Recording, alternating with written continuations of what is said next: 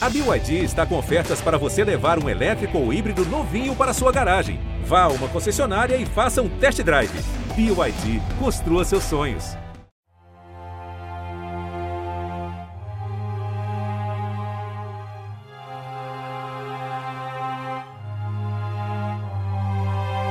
Esse é o Partiu Qatar, um projeto original GE Podcasts, que vai invadir o sexta estrela nesses meses que antecedem a Copa do Mundo. Aqui, às quartas e sextas-feiras, a gente vai trocar figurinhas e apresentar os 32 países e suas seleções que vão ao Qatar disputar o Mundial. E você muito se engana se acredita que a gente vai falar só de futebol. É claro que vai ter muito campo e bola, mas também tem história, geopolítica, cultura, curiosidades e o que mais der na telha. Com muita informação e bom humor, vamos te deixar pronto para ver todas as partidas e saber tudo o que está rolando. Então, partiu Qatar, EV! Partiu Qatar, Aninha!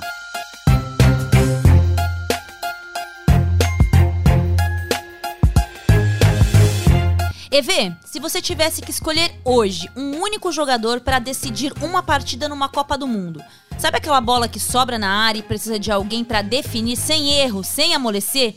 Qual seria o seu escolhido? Ah, Aninha, são muitas opções boas, né? Cristiano Ronaldo, Messi, Benzema, Mbappé, Neymar. Mas acho que, falando assim de eficiência, de ter ali o alvo da mira 100%, uma chance só, né? Chamaria o cara. Lewandowski! Leva ou leva, que não tem erro. Eu achei que você fosse falar Roger Guedes. Não, peraí, me respeita. olha, e olha que você citou muito nome pesado aí, Evê, mas tem um que não tem jeito. Quando se trata de bola na rede, olha os números que impressionantes do então atacante do Bayern de Munique e da seleção da Polônia. Mais de 540 gols em mais de 740 jogos e em 18 temporadas, contando desde os campeonatos poloneses do início da carreira, campeonato alemão, a Bundesliga e jogos pela seleção nacional, onde aliás ele é o recordista em gols e convocações. Eu não vou passar os números exatos aqui, Evi, porque qualquer coisa que eu passe já vai estar desatualizado, dependendo de quando o nosso ouvinte estiver ouvindo este episódio do Partiu Qatar. Exatamente. Então eu vou dar uma conta aproximada porque o homem continua jogando e marcando muito gol. Mas deixa eu pegar aqui a minha calculadora. Eu preciso de calculadora porque passou da tabuada dos 5, para mim já é engenharia. 540 dividido por 740. É essa a conta, né, Aninha? Eu não sei, Reviraldo, se, tá, se é você que tá fazendo a conta. Ué, tá no é roteiro. Responsabilidade sua. É mais do que dois gols a cada três jogos. Na verdade, são quase três gols a cada quatro partidas em média. Ou seja, o homem falha menos do que sinal de Wi-Fi aqui da cabine, né, Evê? Só que não. Pois é, Aninha. Então, solta logo essa vinheta que eu tô doido para falar mais sobre esse artilheiro.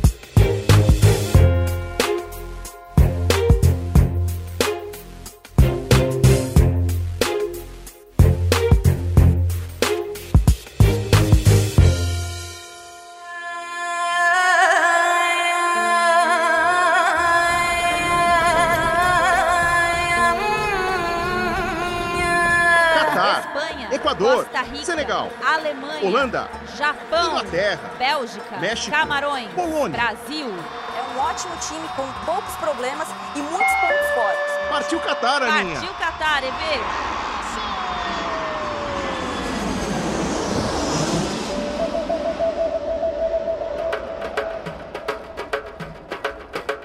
Não por acaso, Lewandowski é o atual bicampeão do FIFA The Best, o prêmio de melhor jogador da temporada. Eu acho ele parecido Tintim das aventuras de Tintim, mas tudo bem. Aí você já pensa, qual seleção no mundo não gostaria de contar com um cara desses liderando o time numa Copa do Mundo, EV?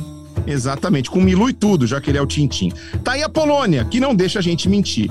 Mas será que isso garante um bom desempenho para os poloneses, Aninha? Olha, Evê, como o futebol não se joga sozinho, é aí que mora o X da questão. O Leva faz muitos gols pela seleção, claro. É o principal nome. E dá para dizer sem medo de errar que os poloneses só estão na Copa do Mundo por causa dele. Mas só isso não é o suficiente, né, Evê? não é suficiente. Olha só, a Polônia caiu no grupo I das eliminatórias, junto com Inglaterra e as possantes seleções de San Marino, Andorra e Albânia. Tinha ali também a tradicional Hungria, mas que já não vem fazendo papéis maravilhosos nos últimos anos. Então dá para dizer que era um grupo bem acessível, né? E vamos lembrar que na Europa, cada grupo classificava uma seleção diretamente para o Mundial. E o segundo colocado ia para uma repescagem em duas fases de mata-mata. Não é difícil imaginar que a pedra no sapato dos poloneses seria mesmo a Inglaterra.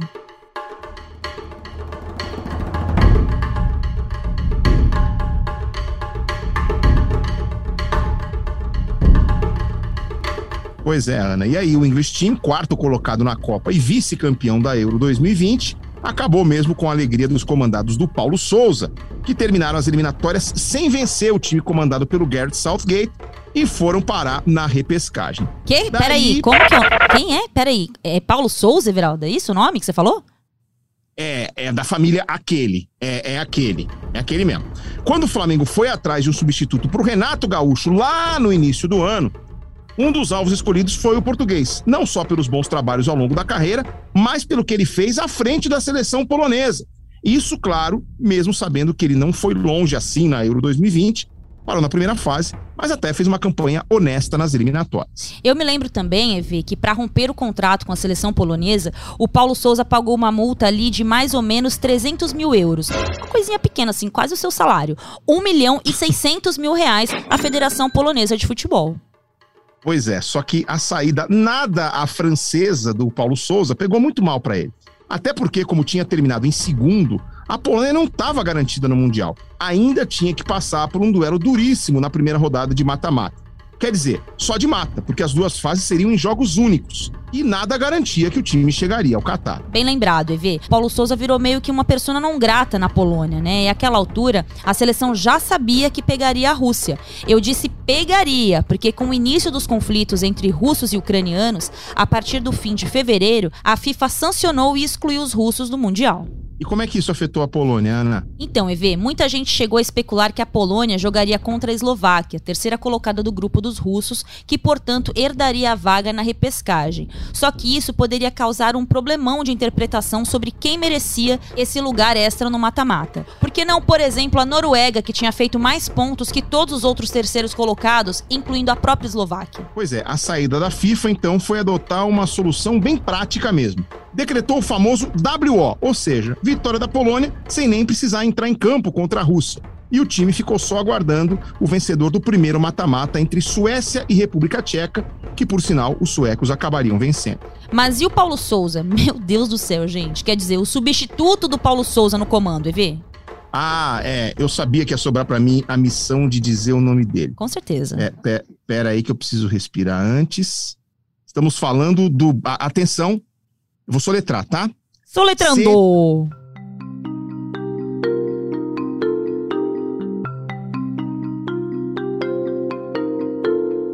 Z E S L A W. Czeslaw é o primeiro nome. O segundo, M I C H N I E W I C Z. Mitnevski. Eu achei bacana. Saúde. Se espirrar saúde. Deixa aqui a parte mais fácil pra mim, porque eu estou aqui para me beneficiar disso mesmo.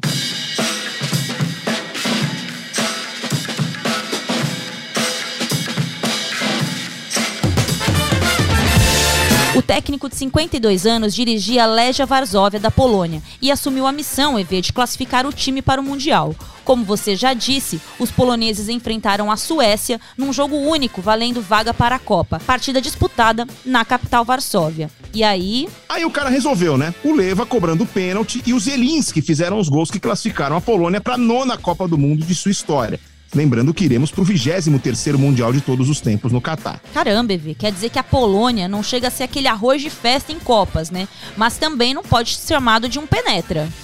É, a Polônia, Aninha, é, é aquela tiazona que chega bem cedo em algumas festas, quando não tá indisposta, quando o tempo ajuda, mas quase sempre volta para casa mais cedo.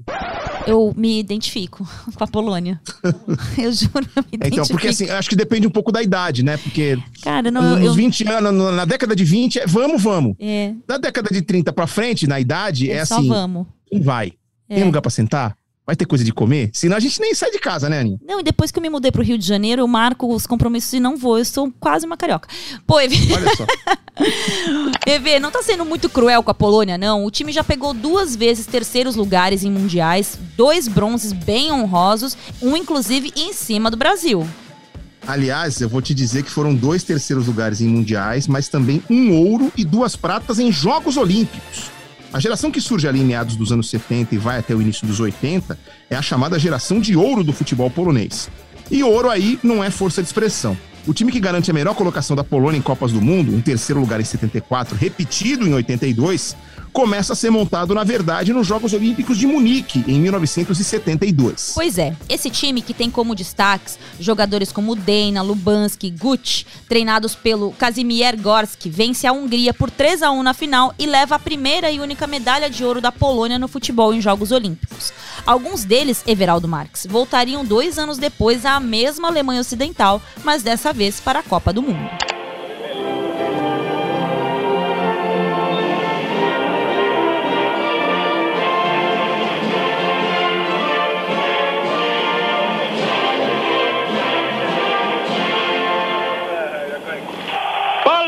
Proszę Państwa, Polska, jeszcze raz Polska.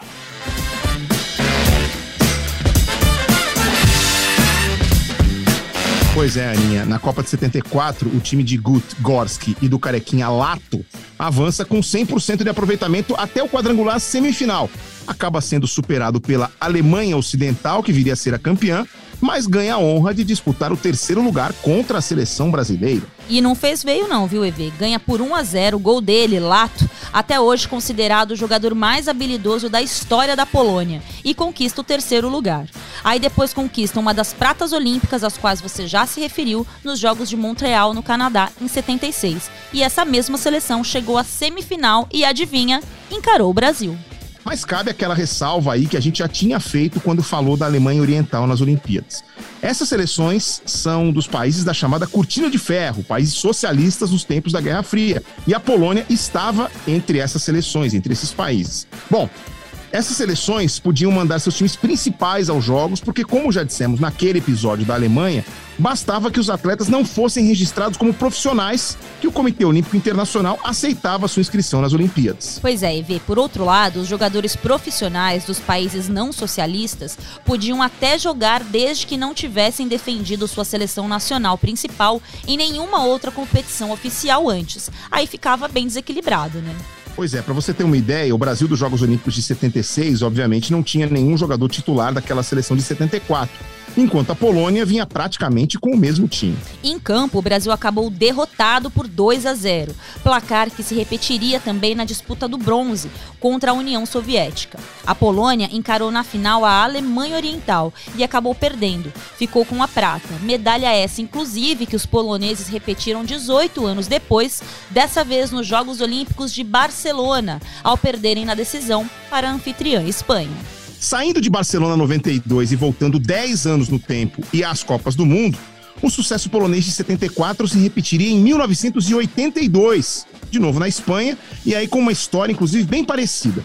O time passa da primeira fase, vence o triangular na etapa seguinte e vai disputar a semifinal da Copa da Espanha contra um time azulzinho que tinha um tal de Paulo Rossi. Meu Deus. Só de lembrar já dá frio na espinha. A Itália, que eliminou uma das melhores gerações do futebol brasileiro, de Zico, Sócrates e Falcão, essa mesma Itália também tira da Polônia a chance de título. Novamente, o time comandado pelo Lato, agora também com as presenças dos excelentes Mudas, Moralek e Boniek, conquista o terceiro lugar, derrotando a França por 3 a 2.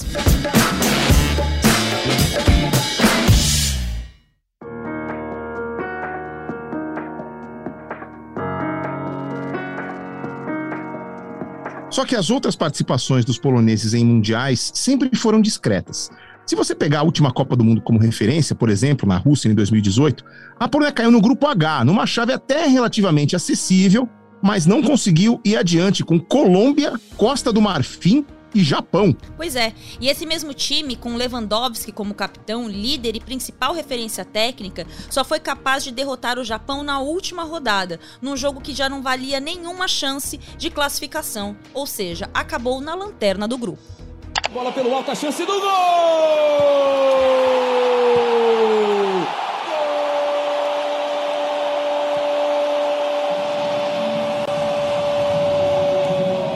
Gol da Polônia! Bednarek! O camisa 5 polonês apareceu na área livre de marcação com o pé direito, escorou para a rede. Repetindo, aliás, um roteiro de 2006 e 2002, as últimas Copas que disputaram, e únicas no formato de 32 seleções em oito grupos. Em nenhuma ocasião a Polônia foi além da primeira fase. EV, muita gente se lembra do 7 a 1 da Alemanha no Brasil, né? Eu gostaria de esquecer, inclusive. É, pô, Aninha, de novo esse assunto, mas nem, nem é sobre a Alemanha esse episódio. Lá vem eles de novo, virou passeio, esse episódio já não tá no ar? Não, não, é que muita gente acha que o 7 a 1 foi o jogo em Copas com mais gols na história, e a história de verdade é bem longe disso.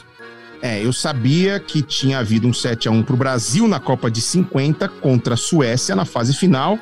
Mas o que, que a Polônia tem a ver com isso? EV, a gente precisa voltar 84 anos no tempo, ou seja, para o dia 5 de junho de 1938. Brasil e Polônia se enfrentaram na primeira rodada deles na Copa do Mundo da França. Primeira rodada nesse caso é só uma maneira sutil de dizer que quem perdesse estava fora do Mundial logo de cara. Naquela época, tudo era em formato de mata-mata. Pois é, inclusive foi assim que o Brasil se despediu da Copa de 34, né? Quatro anos antes. Mas quem levou a melhor dessa vez? Nenhum dos dois. O jogo terminou empatado por 4 a 4 no tempo normal. Como não tinha desempate por pênaltis na época, as seleções disputavam uma prorrogação e, caso o empate persistisse, jogavam uma partida desempate. Mas não foi necessário isso não. O Brasil venceu por 2 a 1 no tempo extra, totalizando um placar de 6 a 5 e avançou às quartas de final.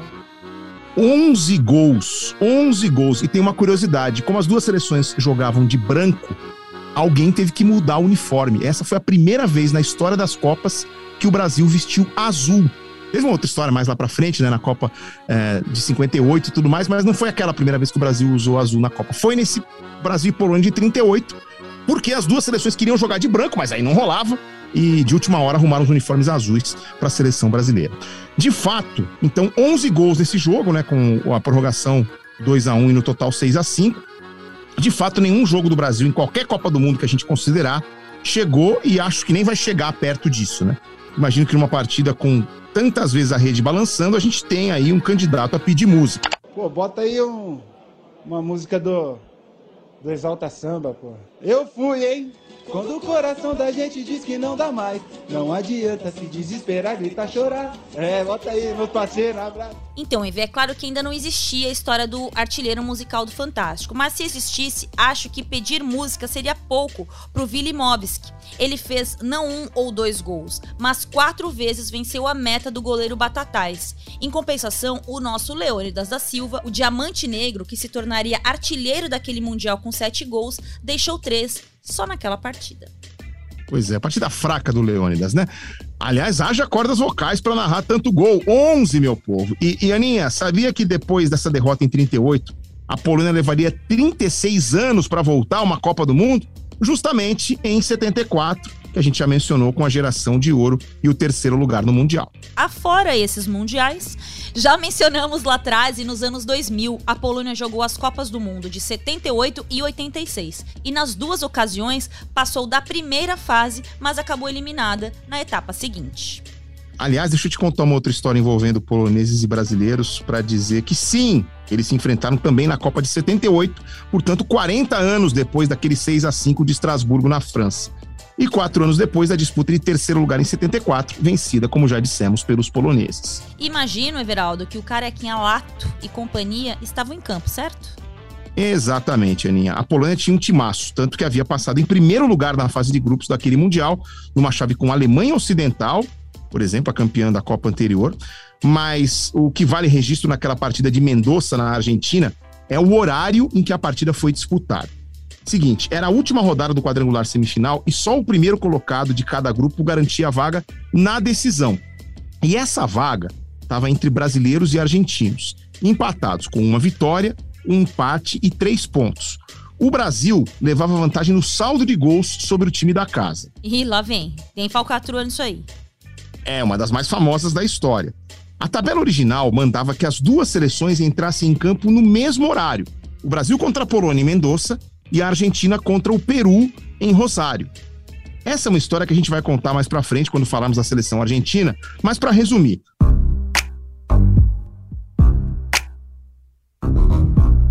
os cartolas argentinos conseguiram mudar o horário do jogo do Brasil, antecipando a partida de brasileiros e poloneses, justamente para saberem de quanto eles precisariam vencer os peruanos quando entrassem em campo mais tarde. O Brasil fez a sua parte, venceu por 3 a 1 foi a forra de 74 e ficou aguardando a decisão de Argentina e Peru. O Everaldo Marques, dessa, dessa Copa aí você lembra, né? É um eu ano... nasci dias depois, Ana Thaís. Eu sou velho, mas não tanto, tá? a Argentina, Evê, precisava fazer pelo menos quatro gols de saldo para ultrapassar o Brasil e foi além. Meteu 6 a 0 nos peruanos numa partida pra lá de suspeita. Ao Brasil, restou novamente disputar o terceiro lugar. Eu detesto disputa de terceiro lugar, gente. Tem que acabar com isso. Isso aí não é esportivo, é péssimo, não tem clima. O Brasil tomou 7 a 1 em casa, teve que disputar com a Holanda, gente. Pelo amor de Deus. É, acabou o desabafo tem esporte na Olimpíada que você perde na semifinal, você ganha o bronze. Não, dois não, isso aí boxe, sim, mas o futebol de Copa do Mundo com disputa de terceiro lugar me dói a alma. Eu vou ser presidente é, do mundo, vou acabar com essa palhaçada. Ana Thaís Matos usando o Partiu Qatar também para desopilar o seu fígado.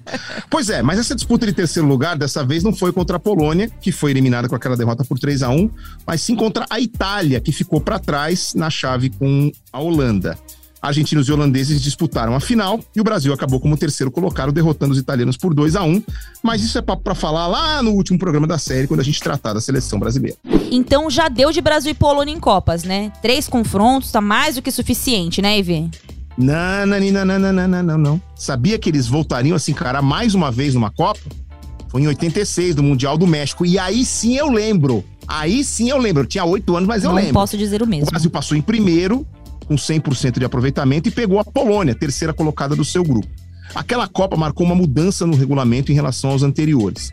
Depois de 16 anos, os mundiais voltavam a ter mata-mata a partir da segunda fase e não mais quadrangulares ou triangulares. Imagino que o Brasil não tenha tido muita dificuldade contra uma seleção que só passou em terceiro. Bom, o futebol não é tão lógico assim, né? É, tanto que em 90, por exemplo, o Brasil seria eliminado para a Argentina, mesmo passando em primeiro e pegando uma terceira colocada. Mas em relação ao Brasil e Polônia de 86, o último duelo de Copas entre eles, o Brasil sobrou mesmo. 4 a 0 e vaga segurada nas quartas de final, quando a gente cairia para os franceses. Eliminação nos pênaltis é uma coisa que eu não gosto nem de lembrar, Everaldo. Júlio César, autorizado. Júlio César, é gol! Na trave! Perdeu o gol! De mãos dadas no time do Brasil. Bateu o gol da França! Está classificado o time francês! Fora a equipe brasileira! Gol da França!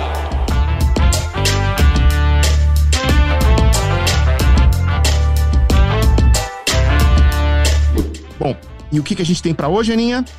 Como assim que temos para hoje, Evê? Eu tô morrendo de fome, de verdade. Tô com fome e com um pouco de dor de cabeça. Quando eu sair daqui, eu vou bater um pratão de comida. Comida de verdade não, mesmo, que não tem não. negócio gourmet comigo, não. Não, não, eu tô perguntando o que a gente tem para hoje em relação à Polônia. Qual é o cardápio dos poloneses para a Copa do Catar? Ah, sim. A Polônia foi pro sorteio dos grupos em 1 de abril em Doha, na 26ª colocação no ranking da FIFA. Então já sabia que cairia num grupo com um dos oito cabeças de chave, ou seja, uma seleção forte. Isso a menos que desse a sorte de ir para o grupo do anfitrião Qatar. Além disso, também sabia que teria outra seleção de nível legal no segundo pote de forças. A Polônia foi sorteada a partir do grupo de seleções que a FIFA chamou de pote 3 e caiu numa chave que eu diria até acessível, viu? Vai enfrentar a Argentina no grupo C, em que a Argentina é a favoritíssima também, e além disso, México e Arábia Saudita. Eu acho que a Polônia vai ficar pelo caminho, o México vai passar. E você, Ana? Eu acho que a Argentina vai passar um susto e eu vou deixar aí a classificação da Polônia pro dia da Copa mesmo. O problema do chaveamento da Polônia é que se passar de fase, vê, cruza com o vencedor do grupo D, o da França. E como não imaginamos que os poloneses vão vencer os argentinos, digam isso por vocês que escreveram o roteiro, devem mesmo encarar os campeões do mundo nas oitavas de final. Calma, meu povo, ainda precisam fazer antes o que não fazem desde 86, passar da primeira fase. Acho inclusive uma boa oportunidade para entendermos melhor as chances reais desse time treinado pelo Czeslaw Mitniewicz. Czeslaw Mitniewski.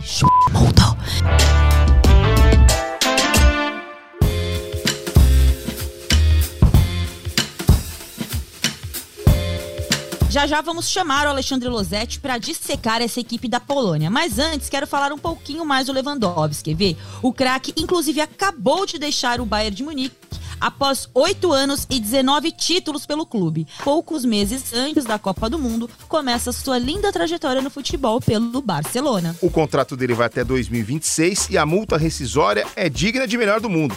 500 milhões de euros, quase 3 bi com B, quase 3 bilhões de reais.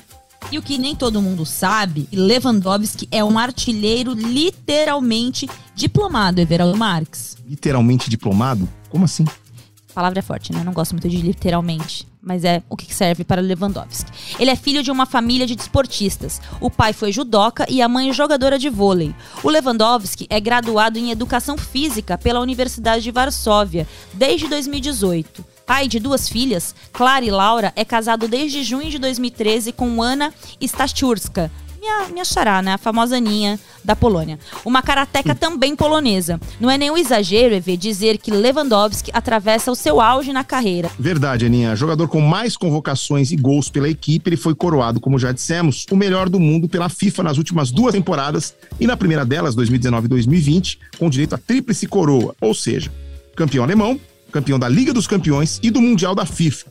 Em 2021, a Champions não veio, mas o centroavante conseguiu ser ainda mais letal na Bundesliga, o campeonato alemão. Bateu o recorde histórico de Gerd Miller como o maior artilheiro da competição em todos os tempos. Partiu Lewandowski, pé direito, bateu. Gol!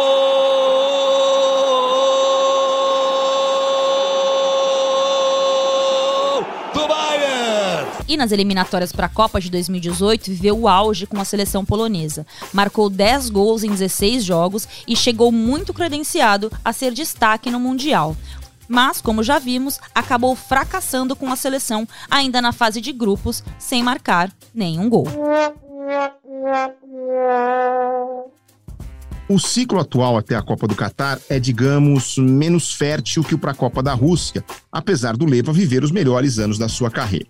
Os poloneses perderam nomes importantes como Cuba e Piszczek, e o artilheiro não tem mais um nome de peso com quem dividir a responsabilidade de conduzir a seleção polonesa. A carreira do Leva começa em clubes menores poloneses em 2006. Tem início bem lá no fundão mesmo, na quarta divisão, num clube chamado Varsóvia Warszawa. Depois passa por outros clubes de séries inferiores, até tem um período breve numa equipe de primeira divisão, o Legia Varsóvia, mas não se firma e vai começar a se destacar mesmo em 2008, quando termina artilheiro da segunda divisão e acaba sendo contratado pelo Lech Poznan.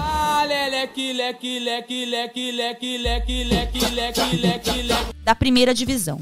Marca 20 gols em sua primeira temporada no clube e nesse ano disputa suas primeiras partidas por competições europeias. O grande salto da carreira do Leva acontece na temporada 2010-2011, quando ele é contratado pelo Borussia Dortmund e assina por quatro temporadas.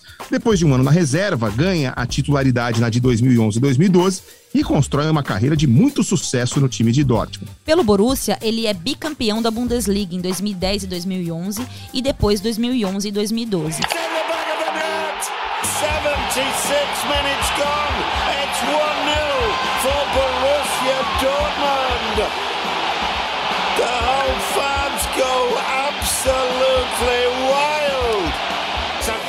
was a touch from Robert Lewandowski. Let's just check. Oh, it was the back heel that fooled Neuer. Robert Lewandowski. That is goal number 20.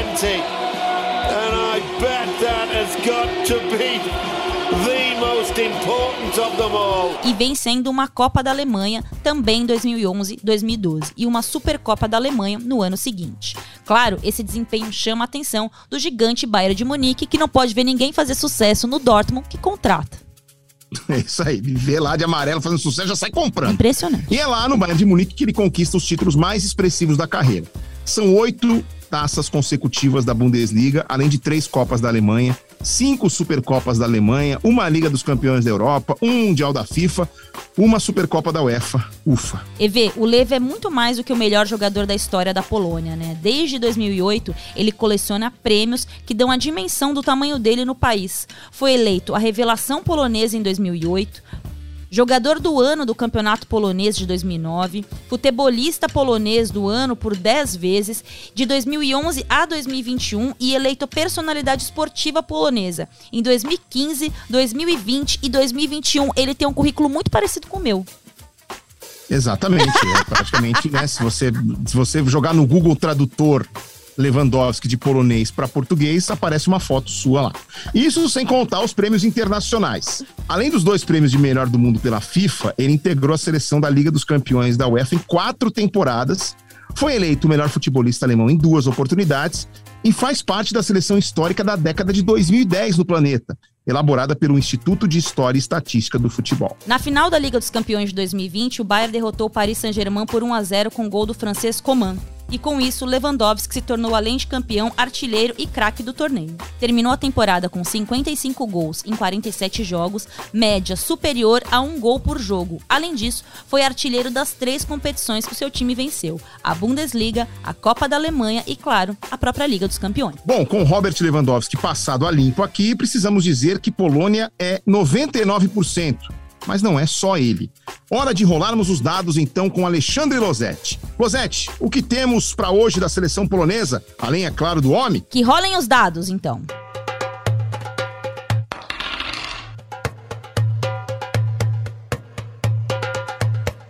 Alô Aninha, alô EV, deve ser tentador passar a bola pro Leva nesse time da Polônia. Mas como é que o técnico sopa de letrinhas que vocês falaram agora há pouco prepara isso? Olha, desde o Paulo Souza, aquele é um time que vem tentando potencializar jogadas pelos lados, seja com alas, muito usados pelo técnico português, ou com laterais. E o Mitniewicz usou uma linha de quatro na defesa em quatro dos seus seis jogos até aqui no comando da seleção. Quando a Polônia escala três zagueiros e alas, ela costuma colocar um atacante exercendo essa função de um dos dois lados. Foi o Josviak por muito tempo com o Paulo Souza, mais recentemente o Zalewski, de só 20 aninhos, também fez esse papel.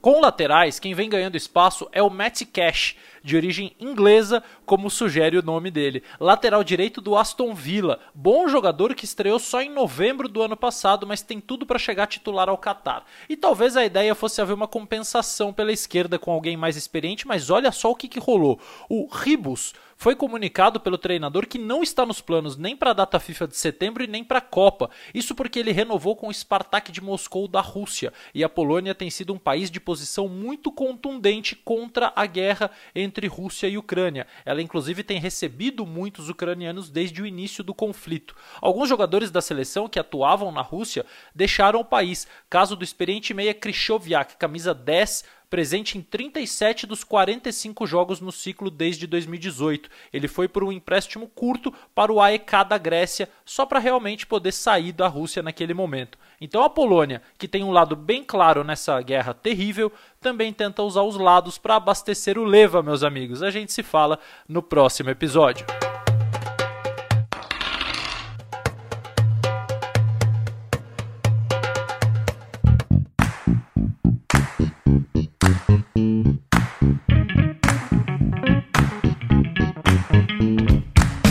Acho que deu para falar tudo sobre o futebol polonês, né, Everaldo Marques? Quase tudo. Na verdade, eu queria tratar aqui de um brasileiro que já defendeu a seleção polonesa, inclusive numa Eurocopa, o Roger Guerreiro. Roger era lateral esquerdo, surgiu no São Caetano, mas logo se transferiu para o Corinthians ali no início dos anos 2000, mais precisamente em 2002. Chegou também a jogar pelo Flamengo e pelo Juventude, até ser negociado com o Legia Varsóvia da Polônia em 2006. E aí começa a história de identificação dele com o futebol polonês, Everaldo. O Roger atua por três anos no clube polonês da capital e é chamado pelo técnico da seleção à época, o holandês Leo Ben Hacker, a defender a seleção. Isso depois de tirar a cidadania em 2008. Ele disputa a Eurocopa na Áustria e na Suíça e faz não só o primeiro gol dele, como o primeiro da seleção polonesa na história das Eurocopas.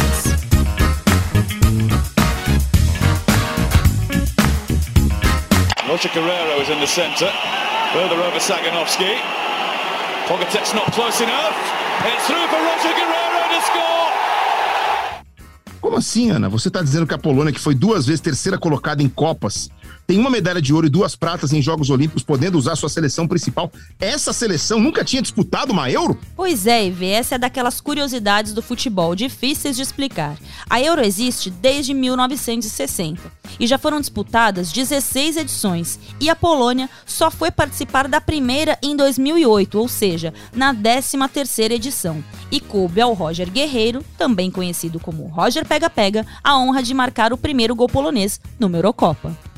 Na Polônia é Pegovski Pegovski. Não, mas é verdade, ficou caracterizado por Roger Pega Pega. Que foi na eliminação do Corinthians pro River Plate e o, acho que era o Geninho, o técnico. É, ele começa a gritar porque o Corinthians estava tomando um baile, o D'Alessandro vem driblar ele em cima, assim, aí fica aquele, aquele, o sobe som, né? Pega, Roger, pega, pega. E aí ficou conhecido como Roger Pega Pega. Vem o D'Alessandro. O poder mandou deixar com ele, faz o toque outra vez pro D'Alessandro.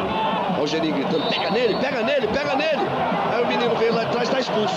Claro. Tá expulso. Porque o Geninho gritou, pega nele, pega nele. Ele veio e deu uma pancada por trás, foi expulso. Achei essa história de um brasileiro fazer o primeiro gol pela Polônia tão rica e curiosa que fiquei com vontade de ouvi-lo. Por onde será que anda o Roger Guerreiro, hein? E o que será que ele se lembra daquela época na seleção polonesa? Tudo bem, Roger? Seja bem-vindo ao Partiu Qatar. Fala galera, tudo bem? Aqui é Roger Guerreiro, ex-jogador da seleção da Polônia, passando aqui para falar um pouco aí sobre eh, a expectativa para a Copa do Mundo aí com a seleção da Polônia, algumas situações vividas aí no país. Sou muito grato à Polônia, aos torcedores poloneses pela receptividade que tive lá desde o início.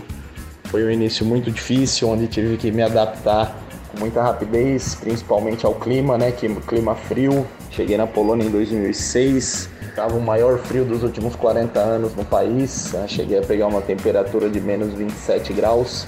Então, uma situação bem complicada, né? Que eu nunca tinha vivido. É, junto com a língua, né? É, a língua polonesa é uma língua bem difícil, apesar do clube colocar uma, uma tradutora à disposição. A pessoa não estava com a gente às 24 horas, então foi uma outra situação bem complicada também, mas que a gente procurava aí uh, se adaptar o mais rápido possível.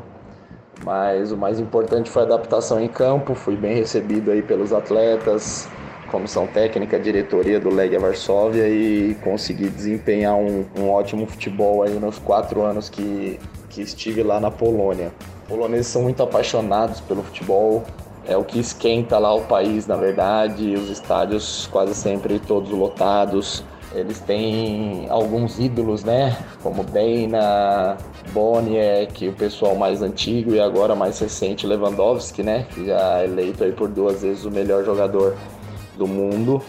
E, e eles têm, ao mesmo tempo que criam grandes expectativas, uh, eles têm consciência uh, de onde a Polônia pode chegar que é bem difícil chegar a um título de Copa do Mundo, mas eles acreditam sempre num avanço, pelo menos da, da primeira fase.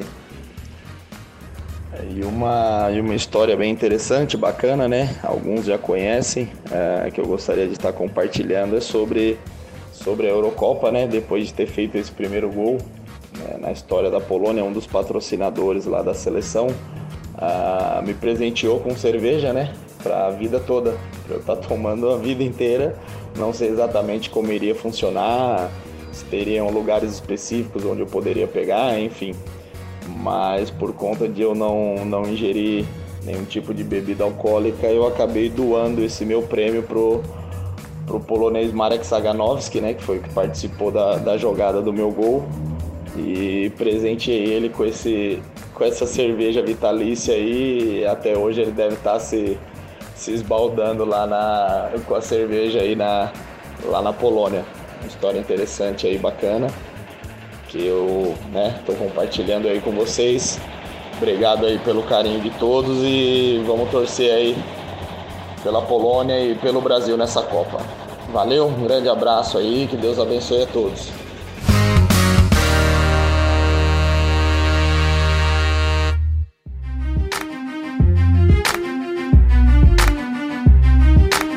Por falar em euro, acho que vale muito a pena abrir um capítulo para falar da edição de 2012, quatro anos mais tarde, que a Polônia sediou junto com a Ucrânia. Na ocasião, foram quatro cidades polonesas e quatro ucranianas recebendo o torneio. Na Polônia, Varsóvia, Breslav, Poznan e Gdansk sediaram jogos na primeira fase, nas quartas e nas semifinais. Os poloneses não foram muito bem, confirmando a pouca tradição no evento, com dois pontos em nove disputados na fase de grupos, empates com a Grécia e com a Rússia e derrota para a República Tcheca. Nós falamos da história de um brasileiro, o Roger Guerreiro, que defendeu a Polônia na Euro 2008. Mas olha que curioso, por outro lado.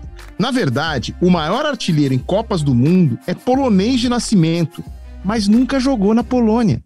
Botou na frente, olha o perigo, close! Júlio César, close! Olha o gol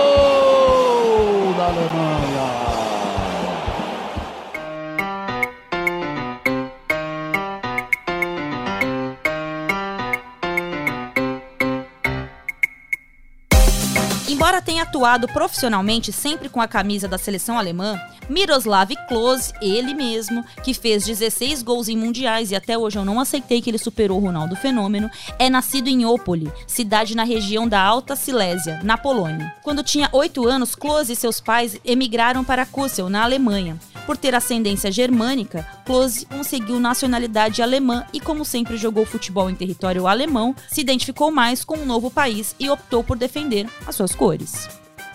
E olha que esse nem é o único caso de jogador nascido na Polônia que optou por defender a Alemanha. O Lucas Podolski, ele mesmo, aquele famoso que usou a camisa do Flamengo, também disputou as Copas de 2006, 2010 e 2014 pela Alemanha. Nasceu em Gliwice, outra cidade polonesa da Alta Silésia. Alta Silésia, é, Ana? Tem uma ideia de onde é que fica isso? Com certeza não, Everaldo Marques. Você está pedindo para me localizar geograficamente uma região num país que poucos conhecem. E ainda por cima num podcast que é só áudio. Vamos lá, Everaldo. Desafio dado, desafio aceito, com a fé no Senhor e no nosso querido roteiro de Rafa Barros e de Pedro Suárez. Eu sabia que você não ia regar. Manda ver, Aninha. EV, é até bom a gente falar um pouco de outros aspectos da Polônia, que é um país muito rico, histórico e culturalmente. Quer ver só? Uma nação ali na Europa Central faz fronteira com a Alemanha ao oeste, República Tcheca e também a Eslováquia ao sul, Lituânia, Belarus e Ucrânia a leste e também com a região de Kaliningrado, que pertence à Rússia e é banhada pelo Mar Báltico ao norte. A Polônia é dividida em 16 províncias e a Silésia, que mencionamos, é uma delas. Fica mais ao sul, na direção da República Tcheca. Que mistureba! Aulas de geografia, cria. Agora, eu andei pesquisando sobre essas regiões também e sabe o que mais me chamou a atenção? O quê? Foi uma região específica, mais ao norte. Tá, qual?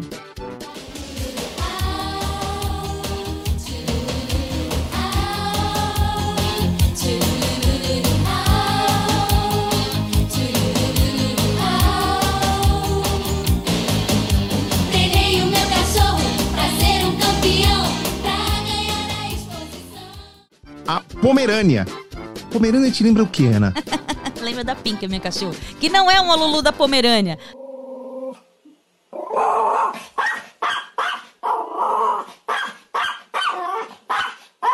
Aquele cachorro fofinho, peludinho, pequeno, que late muito e muitos donos gostam de levar na bolsa. Eu invejo porque eu não posso fazer isso com a Pink.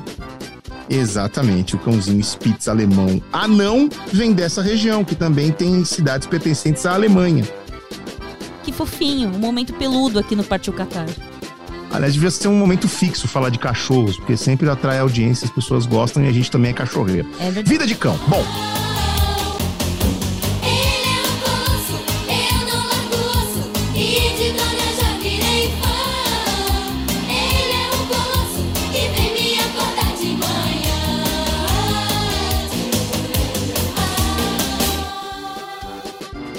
Polônia esteve sob a influência soviética durante a Guerra Fria, até pela proximidade com a Rússia.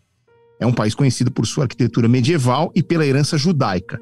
Varsóvia, além de capital, é a principal cidade de um país que ainda tem Cracóvia, Lodz, Breslávia, Poznan e Gdansk. Aliás, capital essa da Pomerânia, suas cidades mais populosas. Vale também dizer que é uma nação predominantemente católica, com 91% de sua população seguindo a religião que teve, inclusive, num polonês, um de seus principais líderes. Estamos falando de Karol Wojtyla, ou ninguém menos que João Paulo II, um dos papas mais longevos e marcantes da Igreja. Ficou à frente do Vaticano por 27 anos, entre 1978 e 2005.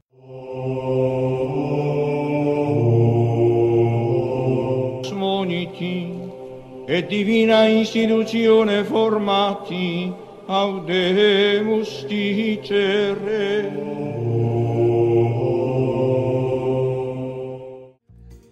Curioso que, mesmo sem essa tradição tão grande em Copas e quase nenhuma na Euro, o futebol é o esporte mais popular do país, embora o vôlei tenha muitos praticantes e uma torcida absolutamente fanática por lá, inclusive com ouro olímpico conquistado no masculino, além de três campeonatos mundiais e uma Liga Mundial.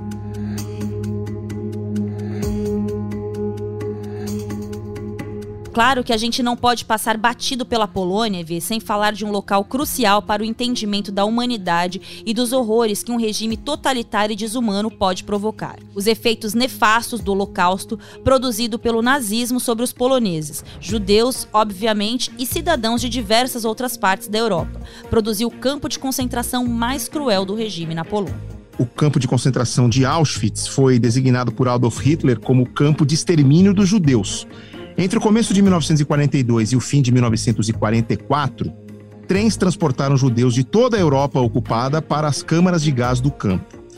Hoje em dia, os números mais aceitos em relação à quantidade de pessoas mortas dão conta de 1 milhão e 300 mil vidas perdidas, sendo 90% delas de judeus.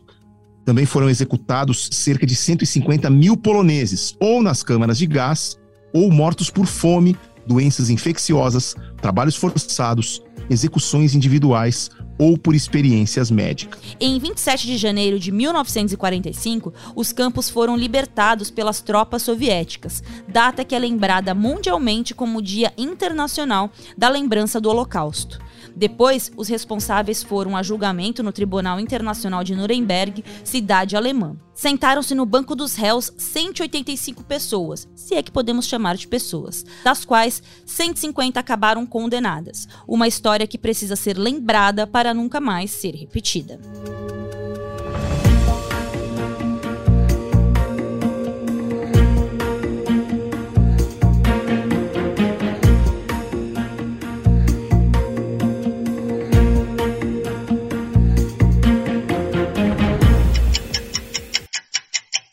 Bom, Aninha, subiu a plaquinha dos acréscimos, então vamos mudar a vibe agora? Bora! No início do programa, você me pediu para escolher um jogador para chutar gol num lance decisivo de Copa do Mundo e concordamos que o Lewandowski seria uma ótima opção. Agora, eu vou te fazer uma pergunta, digamos, mais abrangente. Eu tenho que conferir sempre o roteiro antes para não cair na pegadinha de vocês. Manda bala, Everaldo quem integraria um top 5 seu de poloneses ilustres da história? Será que o Leva estaria nele? Ah, com certeza. Com certeza estaria, Vê. Mas pergunta difícil essa, hein? De cara eu já me lembro do Papa João Paulo II, me lembro não porque eu li no roteiro. Esse estaria na lista. E quais outros poloneses ou outro polonês que podemos colocar nessa história, Everaldo? Você já ouviu aquele papo de que você não é o centro do universo? Eu escuto isso muito reproduzo isso também para mim mesma. Pois é, mas não é com você não, Ninha. É que durante muito tempo se acreditava que nós, do azul e lindo planeta Terra, éramos o centro do universo. Isso até 1543, quando um polonês nascido na cidade de Torum, Nicolau Copérnico, provou que o Sol era o centro de tudo que conhecemos no espaço celeste.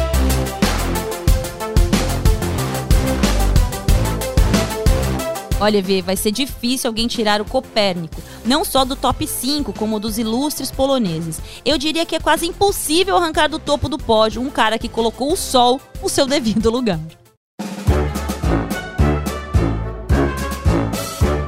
Ponha-se em seu lugar, senhor Sol. Quem você pensa que é para brilhar mais do que nós? Cara, se a gente já tivesse Instagram naquela época, o Copérnico teria uma base de uns 50 milhões de fãs. Fácil, fácil. O pessoal ia cancelar o Sol. Brilha muito o Copérnico. E quase tanto quanto ele, outro polonês, um cidadão de Zelazowa Wola.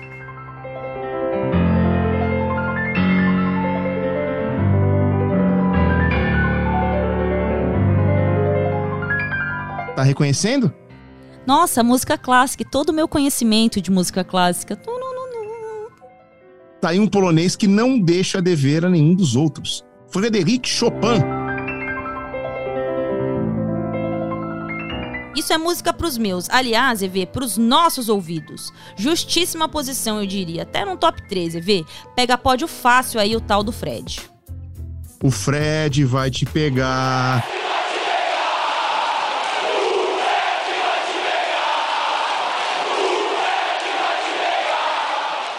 Imagina isso tocado numa música clássica em pleno século XIX? Pare, Everaldo. Eu vou te dizer onde vamos parar, porque tem que ter um espaço no top 5 para uma mulherona da.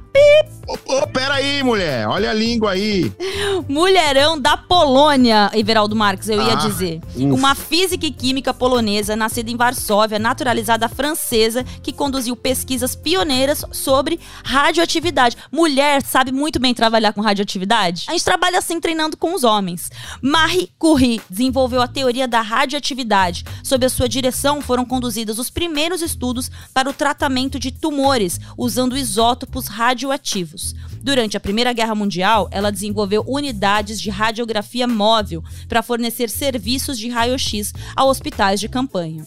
Foi também a primeira mulher a ganhar um prêmio Nobel, também a primeira pessoa e a única mulher a ganhá-lo duas vezes, além de ser a única pessoa a ser premiada em dois campos científicos diferentes. Marie Curie, você é ridícula! EV, que me perdoe o Chopin, o Papa, o Copérnico, essa turma aí, mas eu vou ter que colocar a Marie no pódio dos poloneses de todos os tempos e não tem como ser diferente. Eu que tô falando o texto e se alguém arrumar na edição eu vou ficar muito braba. Então põe na conta do Papa. Fechamos o top 5 então com Copérnico, Marie Curie, Chopin e o Papa, que é o João Paulo II e. O Robert Lewandowski? Licença poética, porque nós amamos tanto futebol e quem ama futebol não pode não amar o Leva, né, Evê? Tá certo, Aninha. Vamos então para as bolinhas do sorteio? Mais um sorteio agora com as seleções sul-americanas e que não tem graças a Deus o Peru ficou de fora, porque não ia dar certo esse negócio aqui, com tanto Peru para cima e para baixo. São só três opções na América do Sul, né? Porque o Brasil vai ficar pro final, o Peru ficou de fora, então sobrou Argentina, Uruguai e Equador. Vamos de. Bora lá pro sorteio! Atenção! Argentina.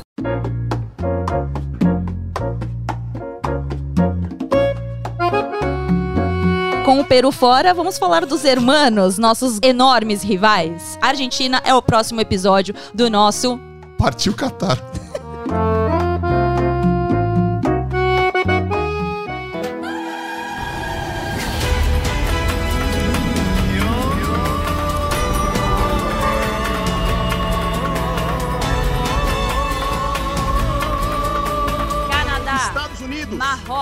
País de Gales, Croácia, Argentina, Sérvia, Arábia Saudita, Suíça, Irã, Portugal, Austrália, Gana, Dinamarca, Uruguai, Tunísia, Coreia do Sul, França. Então, partiu Catar? Partiu Catar!